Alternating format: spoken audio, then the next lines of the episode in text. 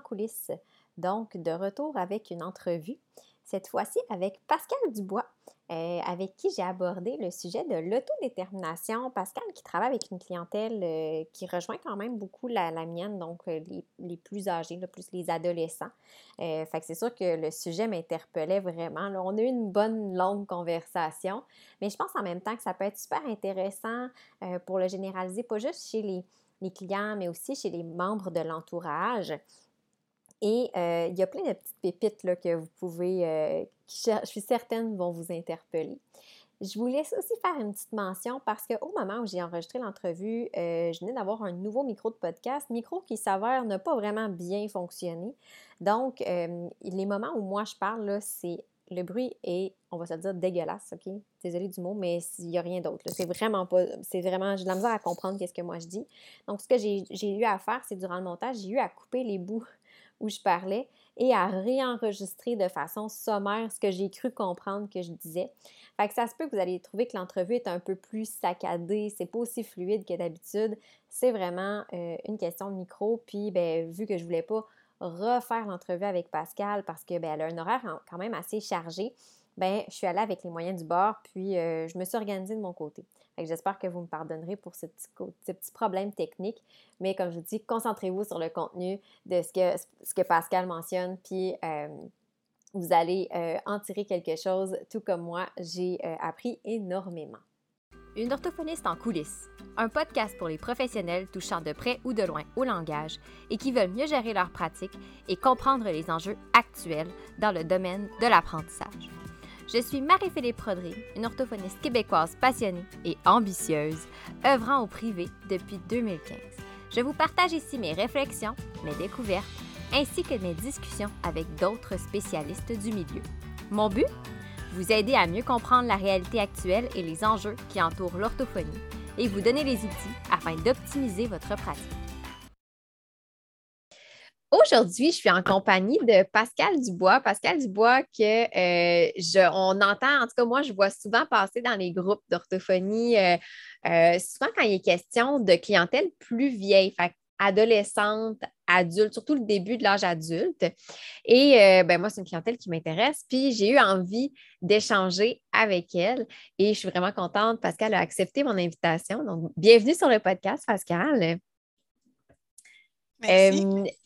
Avant qu'on parle, parce que évidemment, tu sais, moi, quand je contacte mes invités, j'ai toujours une petite idée en tête d'un sujet, je leur propose, puis après ça, ben, on tourne autour de ça. Euh, mais avant qu'on parle, tu sais, moi, je veux qu'on parle avec toi plus de l'autodétermination euh, chez les jeunes, justement, qui ont des difficultés langagières et le passage vers la vie adulte avant qu'on se lance là-dedans, j'aimerais ça que tu nous fasses une petite présentation de qui tu es, ton parcours professionnel, tes intérêts, tes champs d'expertise, ton expérience, bref, un, petit, euh, un petit topo. Oui, ben, avec plaisir. Donc, euh, en fait, ben, je suis orthophoniste depuis 2009. Euh, puis, dès le début de, ma pratique, j'ai été interpellée, intéressée là, à travailler avec des adolescents et des jeunes adultes qui ont des difficultés euh, d'apprentissage ou des difficultés langagières. Donc, euh, depuis que j'ai commencé, en fait, là, que je travaille avec ces jeunes-là qui sont euh, très inspirants. Et ben, c'est ça. Puis en 2014, ben, j'ai commencé un doctorat à l'Université Laval où je me suis penchée justement sur la transition école-emploi de jeunes adultes qui ont un trouble développemental du langage et qui ont des troubles d'apprentissage. Euh, puis c'est là, en fait, là, que, que j'ai découvert justement le, euh, le, concept plus d'autodétermination, de théorie de l'autodétermination, dont on pourra parler, euh, on pourra parler aujourd'hui. Donc, euh, voilà le doctorat. Après ça, j'ai poursuivi au postdoctorat à, à l'Université McGill, où est-ce que là, en fait, je m'intéresse plus généralement aux, euh, étudiants en situation de handicap à l'université. Mais là, en fait, on a tout type de difficultés. Là, c'est pas juste les difficultés langagières. Euh, puis, euh, j'ai commencé aussi une charge de cours en troubles d'apprentissage. Donc, voilà, je touche à un petit peu plein de choses. Puis, je continue à collaborer à des projets de recherche là, super intéressants qui, qui touchent là, les adolescents, jeunes adultes et la transition école-vie active. Là, donc, euh, voilà. Qu'est-ce qui t'a amené à t'intéresser plus spécifiquement à cette partie-là dans du, parcours, tu sais, la transition école-vie active, euh, le début de la vie adulte? Bien, en fait, euh, c'est sûr qu'au début de ma pratique, j'étais vraiment bon concrètement dans les écoles à aider les jeunes là, euh, bon, à développer leurs habiletés langagières, mais aussi bon, euh, arriver là, à répondre aux, euh, exigences en français et en mathématiques. Puis, mais bon, à force de créer des liens avec ces jeunes-là, c'est un enjeu qui les préoccupe énormément. Donc, en fait, de, euh, de, de, de, savoir, ben savoir, on peut jamais savoir qu'est-ce qui va nous arriver plus tard, là, mais d'avoir une idée de OK, ben qu'est-ce qui se passe après, euh, euh, comment ça se passe pour les jeunes qui ont un TDL puis qui ont terminé l'école, est-ce qu'ils arrivent à se trouver une job, est-ce que ça se passe bien dans leur job, est-ce qu'ils ont euh, des conjoints, des conjointes? Est-ce qu'ils arrivent à rester en appart? C'était des questions que j'entendais souvent euh, dans, euh, dans ma pratique. Puis, j'ai eu la chance de travailler aussi dans les parcours de formation axés sur l'emploi, donc formation préparatoire au travail, formation métier semi-spécialisé. Puis, ben là, ça ressortait encore, encore plus. Fait c'est vraiment partie du de l'intérêt des jeunes, mais des préoccupations aussi euh, des, des, jeunes.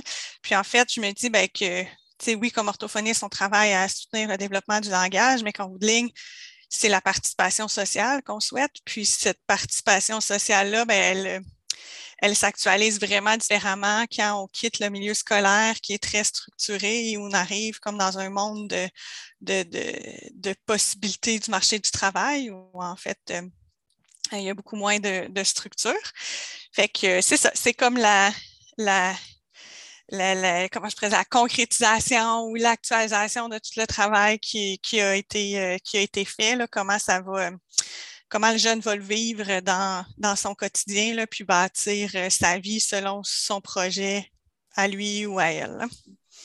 Je trouve ça intéressant ce que tu dis là parce que j'écoutais parler, puis je, pensais dans ma tête, on entend quand même de plus en plus hein, dans l'actualité, je vais parler plus par rapport à la clientèle TSA ou DI, l'espèce de trou hein, après le 18 ans, là, euh, il y a comme même le 21 ans aussi, c'est comme qu'est-ce qui se passe, il y a, comme quelque chose, là, qui, c'est ça, il y a un manque, puis sans dire que c'est la même chose, mais je pense que, comme tu le dis, à l'école, c'est très structuré, on a, on a de l'encadrement, on a quand même un certain support. Puis là, on arrive dans le milieu du travail où, ben, c'est un peu plus libre. Puis ne serait-ce qu'en orthophonie, il y a quand même moins d'orthophonistes qui vont intervenir auprès aussi de cette clientèle-là. Euh, fait que je trouvais ça, en tout cas, quand, tu parlais, ça me faisait penser un peu à cette espèce de parallèle-là, là, de, de, de trous là, qu'on est comme, ben, OK, qu'est-ce qui se passe rendu là? Je peux comprendre que ce soit un peu anxiogène pour, euh, pour les jeunes. Oui, mm. effectivement. Puis euh, c'est sûr que il y a des choses qui se mettent en place, toute la démarche de transition école vie active, c'est de plus en plus présent, mais il y a beaucoup d'enjeux. Euh, donc, euh, oui, effectivement, on en entend beaucoup parler. Puis je pense qu'une des raisons aussi pourquoi on en entend beaucoup parler, c'est que des jeunes qu'on a identifiés il y a 15 ans, alors qu'on commençait à être mm. donc avoir plus de, professionnels dans les écoles qui pouvaient faire des évaluations, euh, accompagner les équipes. Ben là, ces jeunes-là, maintenant, ils arrivent là sur le marché, dans cette phase-là de transition euh, vers, euh, vers le marché du travail ou vers la vie adulte, tout dépendant c'est quoi leur, euh, leur projet de vie.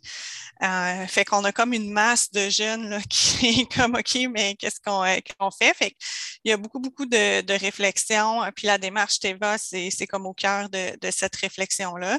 mais il y a des enjeux de collaboration entre les différents secteurs parce que là, on a moins le milieu scolaire. Il y en a qui peuvent poursuivre, là, ça dépend. Hein, euh, mais euh, s'ils ne poursuivent pas en milieu scolaire, ben, bon, il y a le milieu de la santé, il y a le milieu de l'emploi, il y a le milieu communautaire. Euh, donc, c'est ça, c'est de concerter tout ça là, pour arriver à soutenir les jeunes. Là.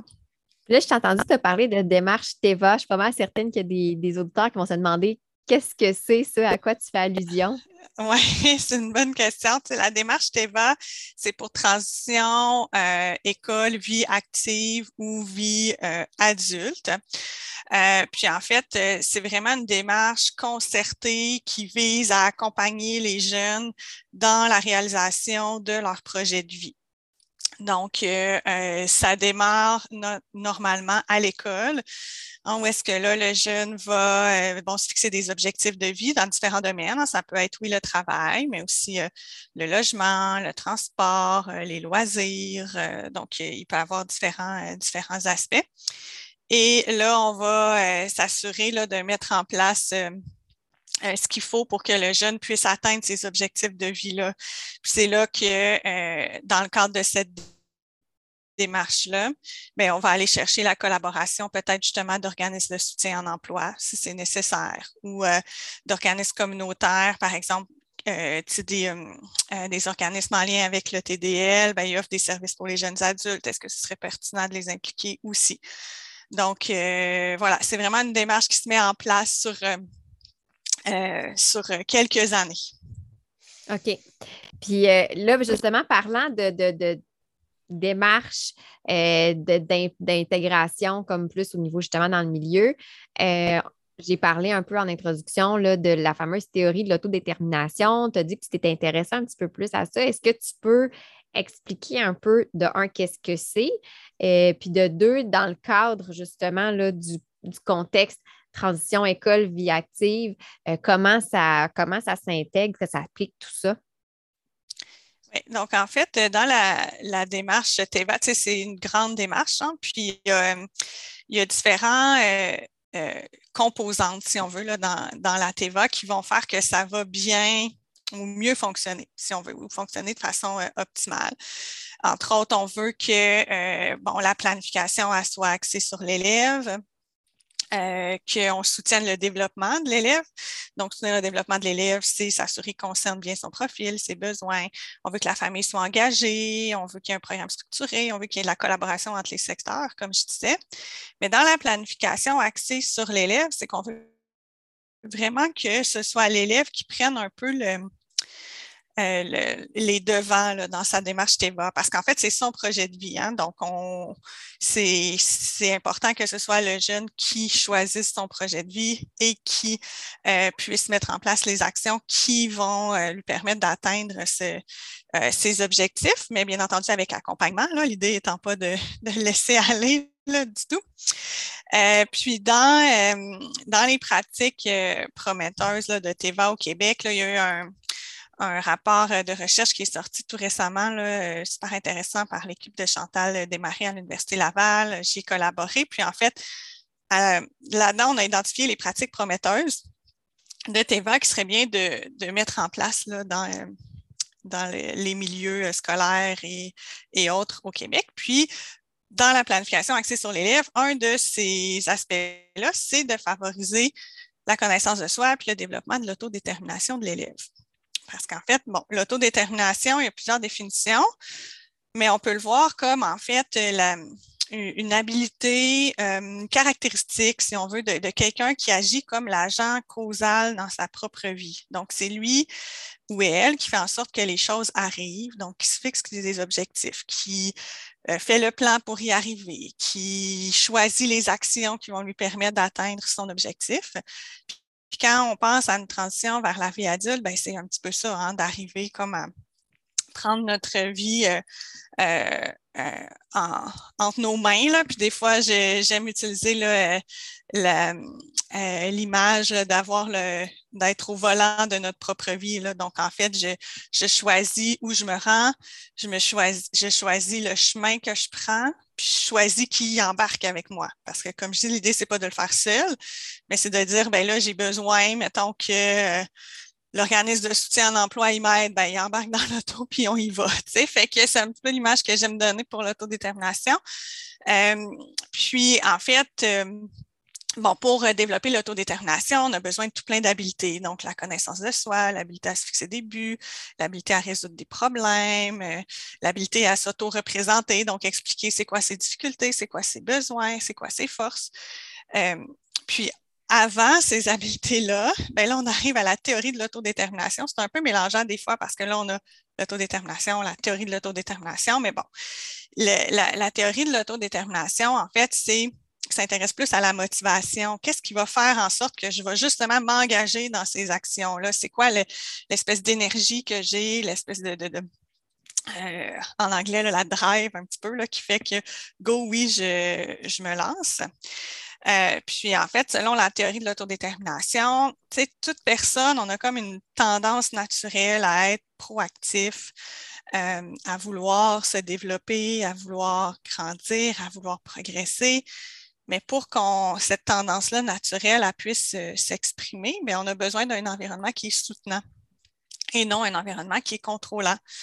Euh, puis, euh, c'est ça. Donc, euh, en fait, un environnement soutenant, c'est un environnement qui va faire en sorte que je me sens autonome, mais pas autonome dans le sens que je fais mes choses seule nécessairement, mais plus que c'est moi qui est à l'origine de mes actions. Hein. J'exprime ma, ma volonté dans, dans les, tout ce que j'initie, ce que je maintiens comme comportement un environnement qui fait en sorte que je vais me sentir compétent, donc j'ai ce qu'il faut pour réaliser les tâches, puis un environnement qui fait en sorte que je me sens en relation avec les autres.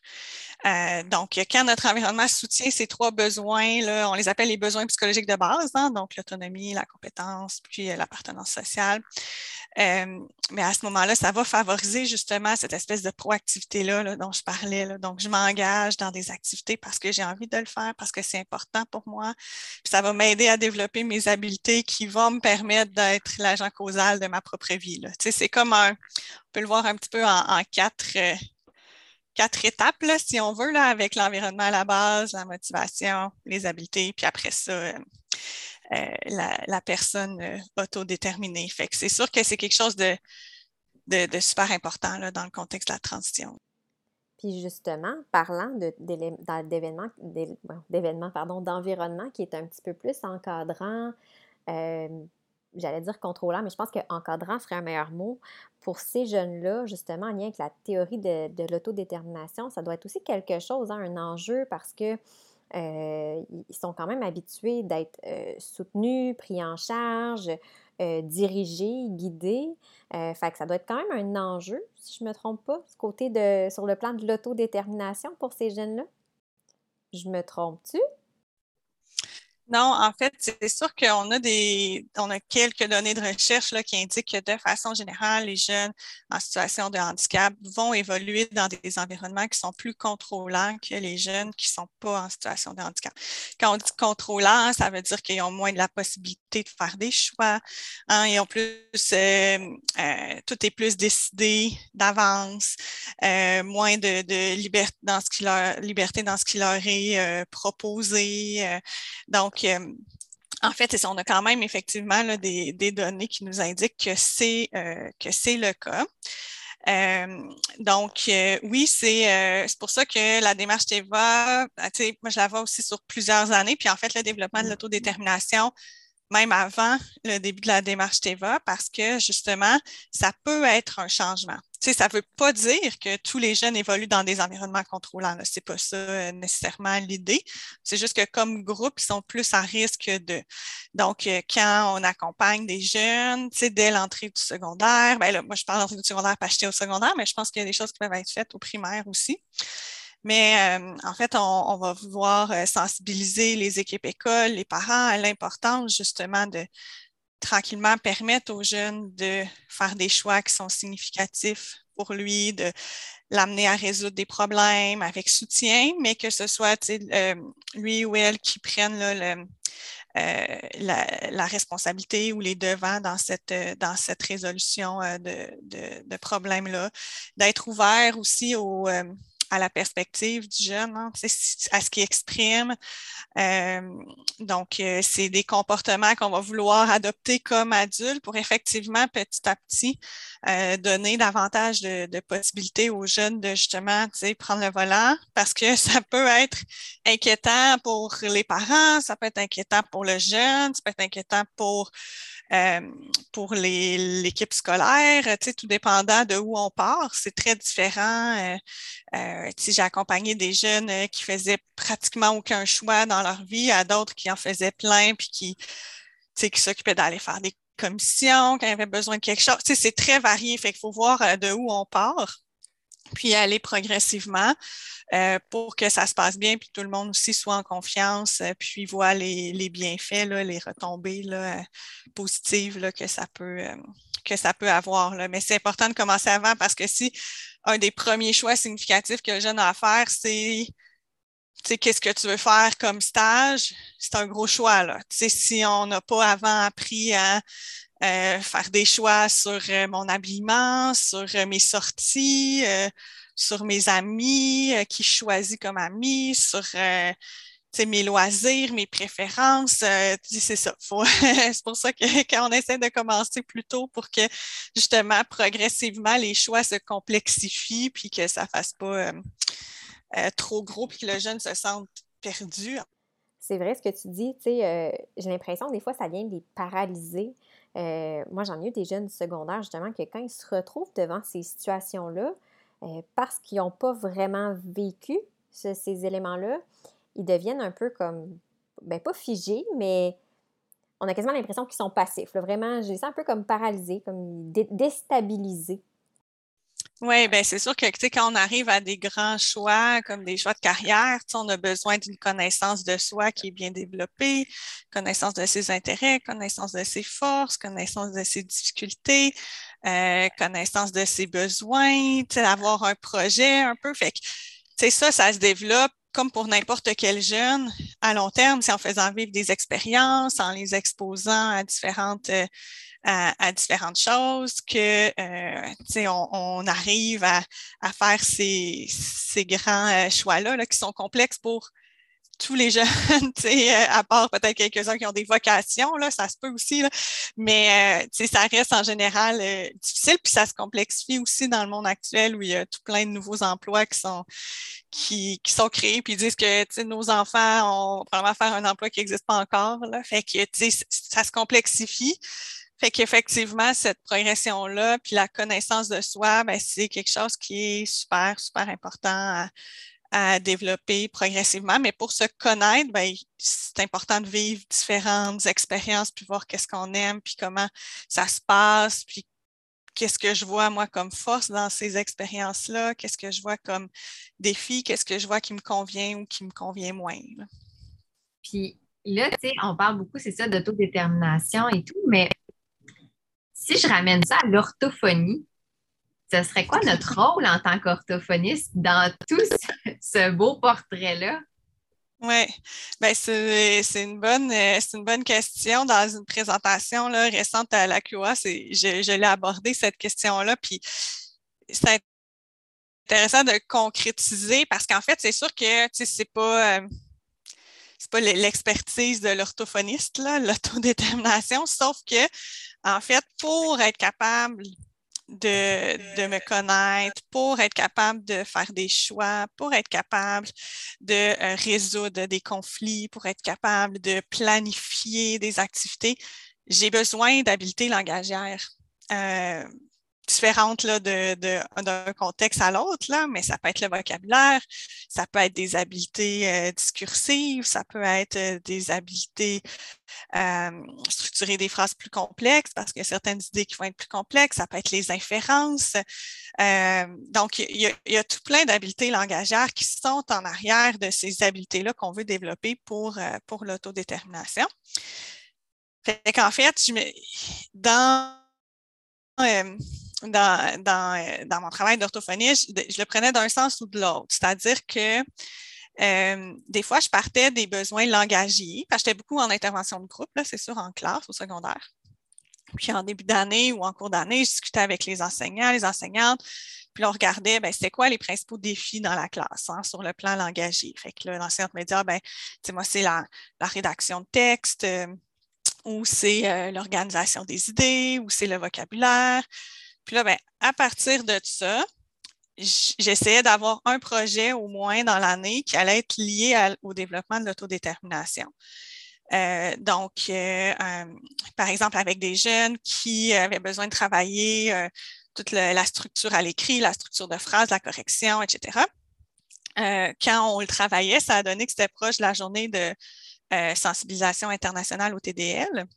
Donc, euh, on s'est dit, ben OK, dans le cadre de cette journée-là, ce, euh, ce qui est proposé, entre autres, c'est d'illuminer des bâtiments en mauve et en jaune, le mauve et jaune étant la couleur du CDL, les couleurs du CDL. Et euh, donc, on, ce qui était proposé, c'est d'envoyer une lettre, par exemple, à des élus ou des endroits qui peuvent être illuminés. Là. Puis bon, dans les classes euh, langage, on regroupe plusieurs villes parfois, mais dans mon secteur, ça a donné comme ça. Donc, on avait six villes, je pense, représentées dans la classe parce qu'il n'y a pas eu de fusion dans ma région, fait qu'on a encore plein de petites villes. Euh, fait qu'en fait, on a travaillé avec les jeunes la rédaction d'une lettre pour qu'ils l'envoient aux élus pour demander que les bâtiments soient illuminés en mauvais. Donc, en fait, mes objectifs langagiers, je les ai comme intégrés dans un projet qui permettait aux jeunes de développer leur connaissance de c'était quoi leur TDL, la capacité à l'expliquer, à euh, en fait euh, euh, exprimer leurs besoins, puis comment chez eux ça comment chez eux ça s'actualisait parce qu'ils concrétisaient quand même un petit peu dans leurs lettres. Euh, puis après, on a travaillé avec les outils de correction pour corriger la lettre. Donc, c'était juste de contextualiser le besoin qui était identifié sur le plan langagier dans un projet qui, lui, s'insérait dans le développement de l'autodétermination. Puis, tu sais, c'était des jeunes qui arrivaient au secondaire, fait qu'on était comme au tout début, là, euh, puis en fait, on s'est dit, ben, travailler la connaissance de soi, ça va être un bon premier, euh, un bon premier élément, puis l'habilité à s'auto-représenter aussi, puis parler de son TDL. Puis après, ben, ça, ça a super bien fonctionné. Y a plusieurs villes qui ont illuminé des bâtiments en mauvais jaune, donc ça a été sur les réseaux sociaux. Euh, puis finalement, euh, ils ont gagné un prix à l'international, les jeunes, parce que c'était ailleurs, c'était souvent les adultes qui envoyaient les lettres, mais là, que ce soit les jeunes qui le fassent, ils avaient trouvé ça vraiment, euh, vraiment génial. Fait que, fait que ça, c'est un exemple où je parle du langage, puis je le contextualise euh, dans l'autodétermination. Je ne fais pas ça le 100% du temps, mais comme je dis, j'essaie d'avoir au moins un, deux projets dans l'année où là, on le fait comme ça. Puis l'autre aspect, c'est que parfois, je vais partir d'enjeux qu'on voit sur le plan de l'autodétermination. Hein. Donc, on dit, euh, par exemple, ah oui, avec euh, ces jeunes-là, mettons des plus vieux, là, ils veulent s'organiser des sorties, là, mais c'est c'est une catastrophe. Là. Dans sens, ils n'arrivent pas à se comprendre euh, parce que ils ne savent pas nécessairement comment s'y prendre. Ou, euh, bon. Fait que là, en fait, bon, toute l'habileté à se fixer des objectifs, planifier, euh, qui fait partie là, de, de l'autodétermination. Fait que là, ben, comme orthophoniste, moi, ce que je vois, c'est qu'on a l'expertise pour aller dire, puis aller réfléchir, ben, OK, c'est quoi les habiletés langagières qu'on va aller développer pour leur permettre de euh, faire, euh, euh, fait, d'atteindre leur objectif, qui est de s'organiser entre eux des activités, puis que tout le monde soit là au bon moment, puis que tout le monde sache qu'il y a besoin d'amener, puis donc, en fait, avec euh, ces jeunes-là, par exemple, on avait organisé, on a participé à un concours, il fallait organiser un événement, mais ça impliquait justement euh, d'avoir une bonne connaissance de tout le vocabulaire impliqué dans le projet, euh, d'être capable d'aller présenter son projet à différentes personnes. Fait que là, on travaillait la pragmatique, justement l'interlocuteur. donc, en fait, c'est ça. Fait que là, on peut partir aussi dans l'autre sens pour dire, OK, oui, euh, on, le sait que pour développer l'autodétermination, il faut que le jeune développe son habileté, par exemple, à résoudre des conflits. OK, mais résoudre des conflits, c'est complexe. Il y a beaucoup, beaucoup de langage en arrière de ça. Fait que comme orthophoniste, on peut accompagner euh, dans, euh, dans ce développement-là. Fait que, il y a cet aspect-là. Puis il y a aussi l'aspect justement de, de s'assurer que l'environnement, puis là, ben, ça, ça, ça se tasse un petit peu là, de l'orthophonie spécifique, mais que notre environnement d'intervention va soutenir le besoin d'autonomie, le besoin de compétences, puis le besoin d'appartenance sociale des jeunes pour que, à la base, on soit capable de susciter comme une motivation qui est plus, euh, on, appelle ça une motivation autonome. Là. Donc, quand on a une motivation à s'engager dans une activité parce que j'ai envie de le faire, parce que c'est important pour moi, hein, c'est pas vrai que c'est toujours super plaisant ce qu'on fait à l'école Mais si je le fais parce que c'est important pour moi, on est déjà dans quelque chose de, positif par rapport à je le fais parce que je suis obligée. Euh, donc, en fait, on peut, nous, dans notre environnement d'intervention ou dans les, les interventions qu'on fait en classe, euh, soutenir euh, comme la, base, base, base de, du développement de l'autodétermination. Je trouve ça super intéressant, tu sais, puis j'aime l'idée, comme tu dis, d'avoir une activité un peu porteuse de sens qui va venir un peu justement donner du sens. Des fois, en orthophonie, on, on, le sait parce qu'on n'a pas le choix pour atteindre certains jalons. On peut aller micro-graduer, puis comme tu le dis, c'est pas toujours le fun, on ne se le cachera pas. Mais si on sait que pour ça va nous amener à faire quelque chose qui nous apporte ou qui a une signification importante pour nous, effectivement, je pense que la motivation intrinsèque va être un petit peu plus grande que de dire bon, ben là, je fais ça, puis pourquoi je fais ça, puis je comprends pas. C'est le classique, hein, les, Même moi, je me rappelle quand j'étais au secondaire, puis j'étais comme, à quoi ça me sert d'apprendre la règle de Pythagore, euh, puis tu sais, des bâtons comme ça? Puis c'est vrai que des fois, tu sais, dans certains cas, on ne l'applique peut-être pas 100 Fait si je fais de la syllabation, je ne vais pas me ramasser au quotidien à taper dans mes mains, tout ça. Mais si on est capable de voir les liens qui vont se faire plus tard parce, dans des tâches qui vont demander ça d'une façon peut-être plus subtile, ben, c'est intéressant pour ces jeunes-là. Puis je trouve ce que j'aime, en tout cas moi personnellement, je ne sais pas si c'est ton cas, mais de cette clientèle-là, adolescente, c'est qu'on a la capacité d'échanger là-dessus avec eux. Fait que, tu sais, dans, des fois, dans des tâches qui ont l'air peut-être pour eux plus inutiles, disons ça comme ça, parce que ça ne fait pas de sens, ils ne voient pas en quoi ça va les aider, qu'est-ce que ça va leur apporter. Ben là, en lien avec l'autodétermination, justement, ben, moi, j'aime ça aussi leur demander, tu sais, ben, pourquoi, qu'est-ce que, tu qu'est-ce que tu trouves qui ne fonctionne pas ou qui ne te sert à rien, puis euh, toi, qu'est-ce que tu aimerais mieux faire? Puis là, ça permet aussi des fois de recadrer. Puis ça me fait penser à un de mes jeunes on, travaillait en histoire parce qu'il euh, n'aimait pas l'histoire. Puis, tu sais, on ne se le cachera pas, l'histoire, c'est pas facile à comprendre quand tu as un TDL parce qu'il y a des termes, des fois, ne serait-ce que des termes historiques, tu sais. Euh, euh, c'était quoi, je pense? C'était un, objet, le, sextant, ou je ne sais pas trop, là, pour calculer les, mm-hmm. dans la navigation. Là, même moi, je ne m'en rappelle pas 100% Mais bref, il y a beaucoup de termes qui étaient comme pas évidents à comprendre euh, et tout. Puis euh, il me disait, ben, ça ne me sert à rien, l'histoire. Je ne sais pas pourquoi je perds mon temps à faire ça.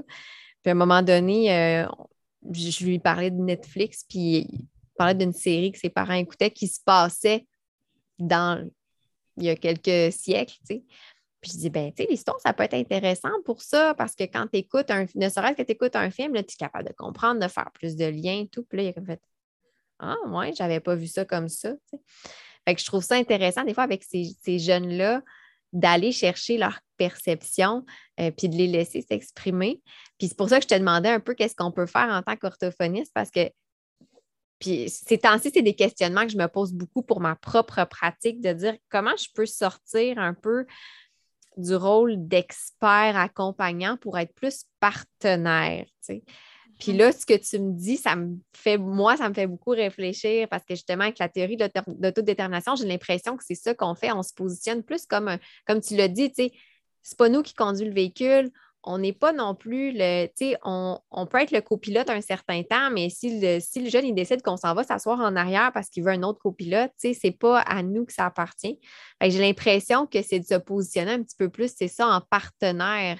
C'est-tu euh, un peu comme ça que tu le vois? Ben, en fait, c'est sûr que euh, l'idée d'aller chercher la perspective du jeune, c'est hyper, hyper euh, lié avec la théorie de l'autodétermination. Fait que c'est génial si tu le fais euh, parce qu'on va chercher quelque chose d'hyper riche. Puis en fait, c'est que tu travailles, tu maximises tes chances de travailler avec le jeune et non contre euh, le jeune ou que lui, dans sa tête, justement, ils sont en train de se dire Bon, qu'est-ce que c'est ça, cette affaire-là? Je vais le faire parce qu'elle me le demande. Puis après ça, check, mais tu sais, j'en retiens pas grand-chose. Tu sais, c'est pas ça mm. qu'on veut, là, dans le fond. On veut que le jeune, euh, il, comprenne ce qu'il est en train de faire, qu'il puisse le réinvestir, euh, le transférer, euh, s'en servir, que ça soit utile pour lui. puis dans les, les, façons de soutenir aussi le besoin d'autonomie, je ne l'ai pas nommé tantôt, mais il y a aussi d'offrir un rationnel, d'expliquer pourquoi on fait ça, tu sais, pourquoi c'est important. mais de de le faire de la perspective du jeune. C'est pas à nos yeux d'adultes, mais dans le fond, lui, dans ou elle, dans sa vie, tu sais, pourquoi ça pourrait être important. Euh, fait que, fait qu'en fait, c'est, je pense, très lié à, l'exemple que, que, tu mm. as, que tu as donné. Puis effectivement, si on se place dans une position où on, où on considère la perspective du jeune, où on s'ajuste à comment il perçoit euh, l'intervention, les activités, ben oui, à ce moment-là, on n'est pas la personne qui va contrôler l'intervention.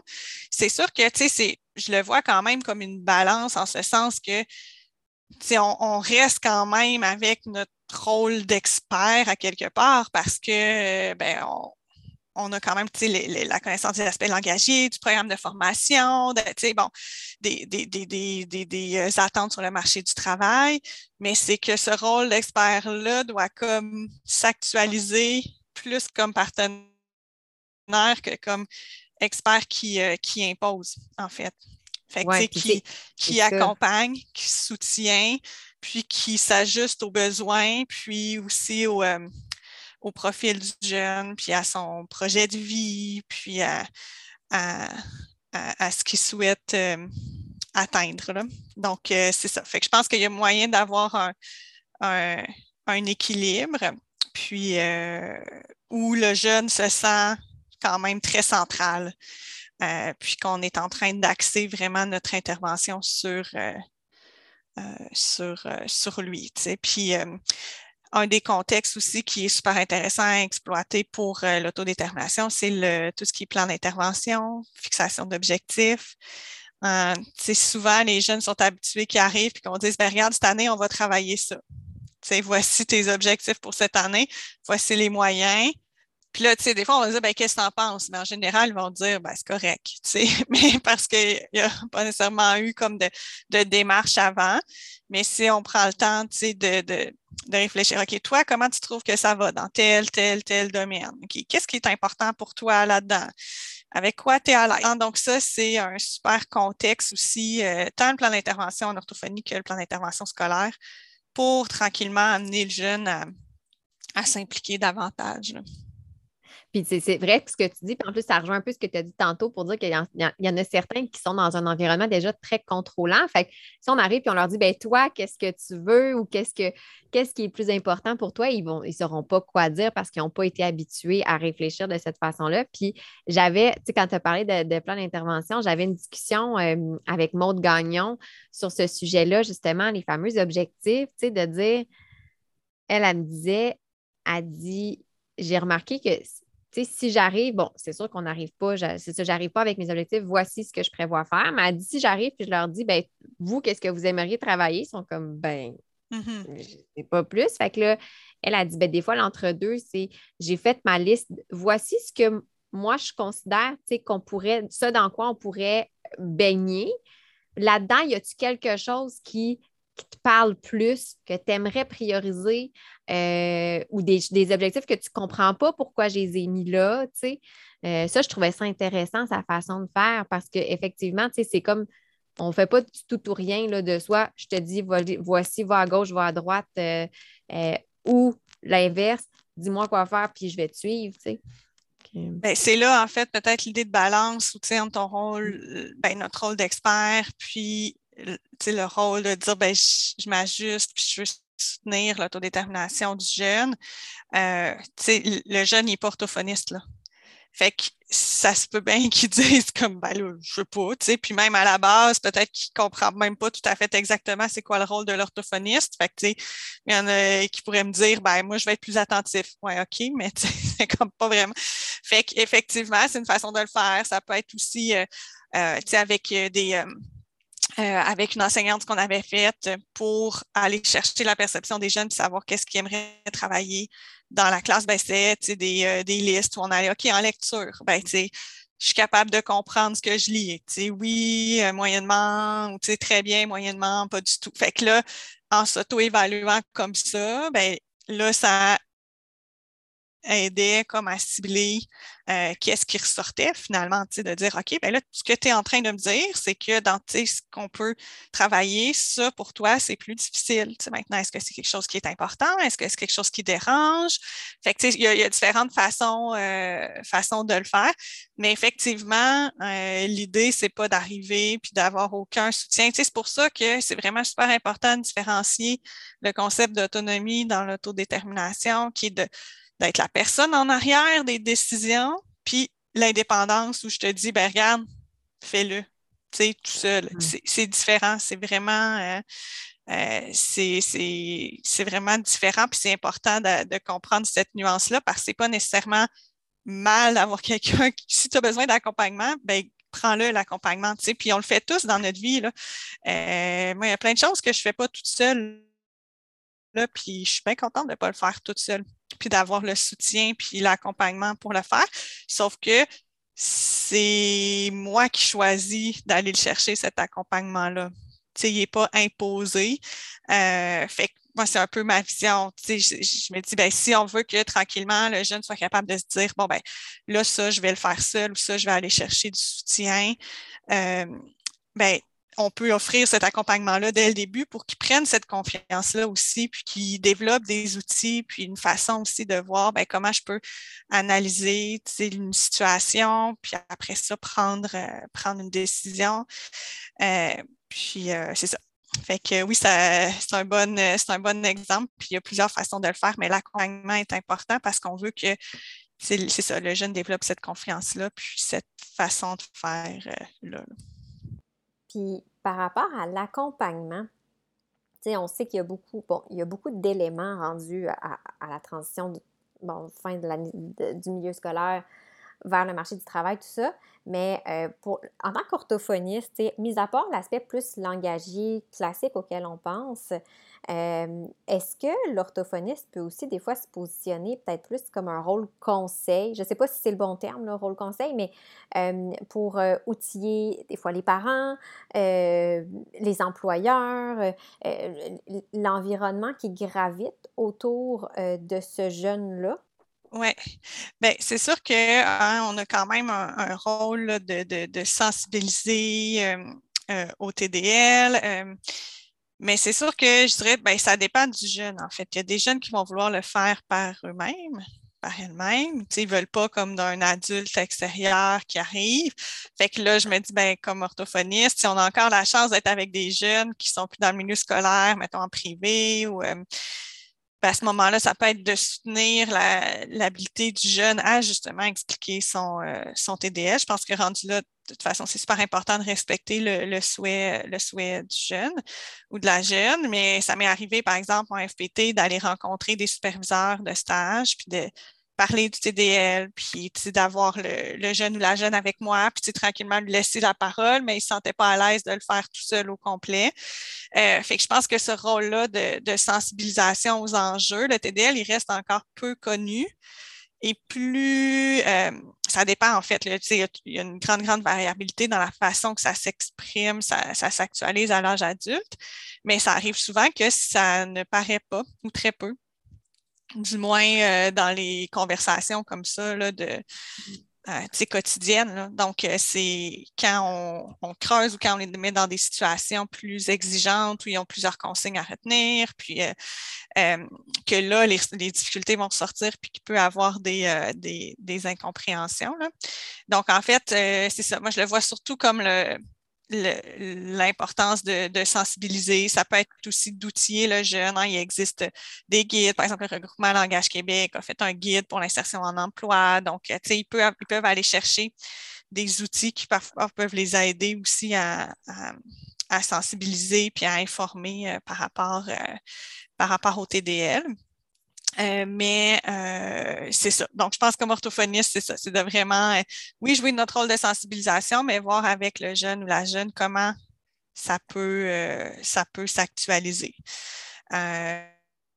Euh, puis, en fait, selon les besoins. Tu sais, on a parlé du marché euh, du travail. C'est ça, moi, j'ai moins touché. Euh, c'est moi ressorti, mettons, je ne me suis pas rendue au point où les jeunes étaient en appartement. Puis, tu sais, là, mais si un jeune a des besoins de ce côté-là, puis qu'il y a des enjeux engagés, ben ça, ça peut être d'autres besoins qui ressortent, si comprendre des formulaires. y, a, il y a plein. je pense que c'est comme d'ouvrir aussi notre, notre perspective. Puis c'est toujours là où le projet de vie du jeune devient super important. Tu sais, si, si je travaille avec des jeunes au cégep, qui veulent euh, réussir leur technique, ben, j'aurais pas les mêmes objectifs que si je travaille avec un jeune qui cherche un job, puis ben, je pense que ça va de soi, là, mais on s'ajuste pour que, dans le fond, nos objectifs euh, l'engagé soient liés aux besoins du, jeune dans mmh. son, euh, son quotidien c'est là aussi que de, s'appuyer sur des outils où est-ce qu'on présente le TDL, oui, les difficultés, mais il y a aussi des forces. Puis en fait, il y a beaucoup de stratégies puis, qui ne sont pas toujours complexes à mettre en place, les stratégies. Mais, mais c'est sûr que l'adolescence, ça reste une période particulière où tu veux être, euh, tu veux être comme les autres, tu ne veux pas être différent, tu veux pas. Fait que, euh, ce que j'aimais faire aussi, c'était inviter des jeunes adultes qui ont un TDL à faire des conférences aux adolescents, c'est pour leur parler de leur parcours. Puis il y a beaucoup de jeunes adultes qui, qui vont ouvertement dire euh, ben moi, je mes premiers emplois, je ne le disais pas, mais je perdais mon travail aussi. Mmh. Parce que, en fait, de, de, de, dire ben je ne veux pas avoir euh, l'air différent. Mais en fait, c'est que dans le contexte du travail, si l'employeur commence à dire tout plein de consignes euh, ou à utiliser des mots compliqués sans les avoir expliqués, ou euh, ben, là, à ce moment-là, le jeune se retrouve en situation de difficulté. Puis là, en fait, ça peut faire en sorte que finalement, ça ne marche pas. Est-ce que c'est mieux d'en parler avant? Mais il n'y a, pas de, a pas de réponse noire ou blanc. Il y, a, y a toujours des nuances, ça dépend de l'emploi, puis ça dépend de plein de choses. Euh, mais c'est souvent des, expériences que les jeunes adultes partagent. Ils disent, ben là, maintenant, je le dis, mais il y a la maturité aussi qui vient avec le temps, avec les années. Fait en même temps, euh, c'est là où on voit, même si euh, nous, on dit oui, oui, dis-le, dis-le, dis-le, puis le jeune, il veut pas, il le dira pas, tu sais, mais à ce moment-là, c'est d'accompagner, puis de dire, OK, mais tu sais, bon, là, avec tes difficultés, tu sais, quand il y a plusieurs consignes, est-ce que, sans le dire, est-ce que tu pourrais quand même, toi, avoir des stratégies, tu sais, bon, c'est de d'accompagner tranquillement, puis euh, de, de, voir qu'est-ce qui, euh, qu'est-ce qui convient, là, euh, qu'est-ce qui convient aux jeunes, puis de, voir aussi accompagner le, parent là-dedans. Mais il y a quand même un travail de sensibilisation sociétale, je pense actuellement, sur euh, euh, l'emploi des personnes en situation de handicap. En plus, là, ils sont dans un contexte de pénurie de main-d'œuvre qui peut aider aussi, là, veut, veut pas, hein, quand on est dans un contexte où les gens cherchent, euh, cherchent beaucoup. donc, voilà. Puis, si s'ils veulent s'allier avec les organismes de soutien en emploi, ben, à ce moment-là, les conseillers peuvent aussi aider. Ça dépend euh, toujours euh, s'il y en a dans. Ben, je pense a pas mal dans toutes les régions, là, les centres de services spécialisés de main-d'œuvre. Euh, mais je ne suis pas certaine de l'âge à laquelle ça commence, par contre. Là, faudrait, je ne sais pas si un jeune, mettons, de 15 ans peut, peut s'inscrire, peut-être, mais ça serait à valider. mais ça aussi, ça peut être un, un, soutien qui, euh, qui, est gagnant. Puis là, justement, tu parles de ressources, hein, de, ressources à utiliser dans son milieu. Je pense à ça. Est-ce que, vite comme ça, là, à brûle pour point, tu as, des, suggestions de, partage de ressources que euh, tu trouves particulièrement intéressantes? Euh, je sais que j'ai l'impression qu'on les connaît moins un petit peu. ils sont peut-être moins mises de l'avant pour les, les, jeunes avec des difficultés langagières, mais plus âgés. Euh, versus au préscolaire? Bien, c'est sûr que le, regroupement Langage Québec a des ressources sur euh, son site web. Donc, le regroupement Langage Québec, en fait, c'est la mission, euh, c'est bon, oui, de sensibiliser au TDL, mais ça regroupe les différentes, pas l'ensemble des différentes associations régionales, mais beaucoup d'associations plus régionales en lien avec le TDL. Donc, sur leur site web, ils ont plusieurs, plusieurs ressources. Donc, on a publié, là, je dis on parce que je suis membre du CA, donc en toute transparence, mais on a publié en collaboration avec l'OAQ un guide sur le TDL, un guide de soutien en emploi. Donc, ça, c'est des ressources qui, euh, qui, peuvent, euh, qui peuvent être intéressantes. Euh, comme j'ai mentionné, les services spécialisés de main-d'œuvre. donc, des fois, c'est sous le nom CEMO, SEMO ou SSMO, ça dépend. mais le ROSEF, c'est le regroupement R-O-S-E-P-H, c'est le regroupement des services spécialisés de main-d'œuvre.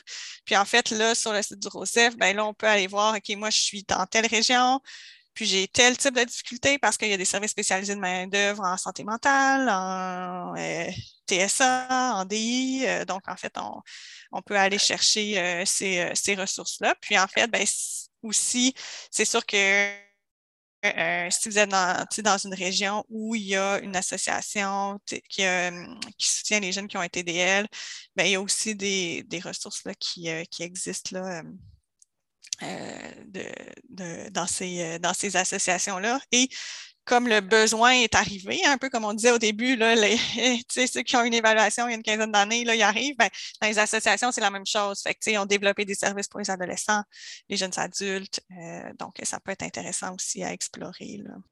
C'est vraiment le fun de voir qu'il y a plein de ressources finalement, puis il y en a puis même autres qu'en lien avec l'autodétermination ou la, clientèle plus adolescente. Mais je trouve qu'il y a de plus en plus de ressources qui sont spécifiques au TDL, euh, moins générales. Puis ça, je trouve ça tellement un, beau plus pour, euh, pour l'apport de l'orthophonie auprès de la population. Fait que, tu sais, je dis pas que les autres ressources sont pas pertinentes, mais des fois, il y, a des, il y a des petites nuances en lien avec le TDL ou les difficultés langagières qu'on ne va pas nécessairement considérer dans quelque chose qui est peut-être plus global. Fait que je trouve ça juste euh, intéressant. Oui, puis ça peut être intéressant aussi pour le réseau social euh, parce que souvent, euh, ben, après la scolarisation, euh, où est-ce qu'il y avait leurs amis, mais souvent qui arrivaient de tout plein d'endroits parce que là, ben, tout dépendant, mais si je pense à mes jeunes, mettons en FPT, en FMS, tu as un programme de FPT pour la moitié du centre de service scolaire, fait que les amis arrivent de partout, puis des fois, c'est plus difficile, mais les associations vont offrir des activités sociales, des sorties, euh, des, euh, euh, des, projets. fait que ça peut aussi être super positif. puis pour plus jeunes aussi, hein, des fois, il y en a pour qui c'est plus difficile de développer des amitiés. Donc, ça peut être un réseau qui, qui, qui est intéressant. fait que voilà. Puis là, je te pose une question qui est peut-être un petit peu plus personnel, mais en lien quand même avec ton, ton, background professionnel et, ton bagage. Mais, tu sais, pour ces jeunes-là, je sais pas, as-tu des, euh, des aspirations, des souhaits, des choses que tu dis, ah, ce serait tellement le fun que ça, se soit mis en place ou... Euh, peu importe. Euh, là, je suis assez large dans ma question, mais je sais pas si tu vois un peu où c'est que, que je m'en vais avec tout ça. Oui, ben, c'est une grande question, là, c'est ça. Je pense qu'il y a plusieurs, plusieurs aspects. Déjà, si on pouvait euh, réduire les, barrières et les éliminer complètement, les barrières d'accès, que le, la situation de handicap ne soit plus vue comme un frein à l'embauche. Euh, ou une source de discrimination, ça serait un gain énorme et ça enlèverait aussi toutes les réticences des jeunes d'en parler ou de, de, mentionner. Hein. Donc, euh, on est dans ce mouvement-là. Fait je pense que ça va vers, euh, vers le, le, mieux, mais c'est important de poursuivre là, dans, dans cette voie-là. Euh, fait ça, c'est d'un point de vue plus, plus sociétal, qu'on pousse vraiment pour cette, cette réduction des barrières-là en amont. Euh, puis sinon, ben, pour les jeunes, une autre image que j'aime avoir, c'est l'image un peu des portes, hein, que quand ils arrivent à la, fin de leur parcours scolaire, qu'il y ait minimalement plus qu'une porte devant eux, en termes de, choix de, carrière ou d'emploi. Euh, euh, ce qui n'est pas toujours le cas. Hein, donc qui est minimalement plus qu'une porte devant eux et que parmi ces portes-là, il y ait au moins une ou plusieurs qui aient de la valeur à leurs yeux. c'est que si c'est leur job de rêve, tant mieux. si c'est pas possible, parce que ben, comme pour n'importe qui, hein, des fois on a des rêves puis on ne peut pas les réaliser, mais que quand même la porte qui soit là euh, corresponde à, euh, à leurs intérêts, euh, à leurs souhaits, puis leur permettre d'être d'être bien dans la vie, puis de, de s'accomplir. Donc, voilà, deux, deux, deux souhaits. Mais pour ça, je pense que ça prend justement des actions en amont, puis une grande concertation entre les différents acteurs. Euh, euh, puis encore là, c'est un souhait, puis c'est en marche, mais tranquillement, on va y arriver. Puis je le souhaite moi aussi, puis je pense qu'on de plus en plus, il y a une sensibilisation à ces, à ces, ces enjeux-là. ne serait-ce que, tu sais, tout ce qui est les difficultés langagières, ben, les, adultes aujourd'hui, on était moins peut-être sensibilisés quand on était jeunes, mais maintenant, les, les jeunes qui ont plus été peut-être euh, suivis en orthophonie ou qui ont euh, des confusions orthophoniques en lien justement, euh, qui, se prononcent sur des, troubles de langage, bien, ce sont ces jeunes-là là, qui, qui, entrent sur le marché du travail. Je pense que c'est un petit peu plus, j'aime pas le mot commun, mais c'est un ça fait un peu, ça fait partie en fait de, de, de, notre de notre société, tout simplement. Pas euh, sans dire que euh, c'est normal ou pas. C'est juste, c'est ça, ça fait partie de, de la diversité sociale. Puis, merci vraiment, Pascal, pour tous tes partages en lien avec l'autodétermination. Moi, je repars, ben, comme à chaque entrevue, mais je, le dis tout le temps, des fois, je me dis, le monde, ils vont trouver redondante, mais c'est parce que c'est vraiment vrai. Je repars avec plein de belles réflexions, plein d'éléments que je me, que je pense à moi mettre en place dans ma pratique. J'espère que ce sera le cas aussi pour les auditeurs. Merci de ton temps, merci de tes partages. C'est super apprécié. Puis en terminant, ben, euh, je te demande toujours, mais si jamais les gens veulent, te suivre un petit peu, suivre un peu c'est quoi les projets que tu fais, surtout bon, en lien avec justement tes projets de recherche et tout, euh, où est-ce qu'on peut te trouver? De toute façon, c'est sûr que je vais mettre les liens dans la description de l'épisode, mais euh, si tu peux nous mentionner principalement où est-ce que tu es le plus actif, c'est toujours intéressant. Oui, ben en fait, c'est sûr que euh, ben, les publications que j'ai mentionnées là, pour le regroupement Langage Québec, j'y ai collaboré. Euh, le rapport de recherche sur la TEVA, là, ça sonne gros, le rapport de recherche, là, mais il y a un résumé, il y a un outil de transfert de connaissances euh, sur le site du FRQSC avec l'équipe de Chantal Desmarais. mais c'est ça. Mais j'ai pas comme de page de réseau euh, social professionnel, mais euh, sur euh, LinkedIn, je vais publier des choses en lien si j'ai des publications qui sortent ou je, les, je, les, je, les, je les partage. Puis même chose pour des conférences dans des congrès ou des formations. Là. Fait que c'est peut-être la, la, meilleure façon. de...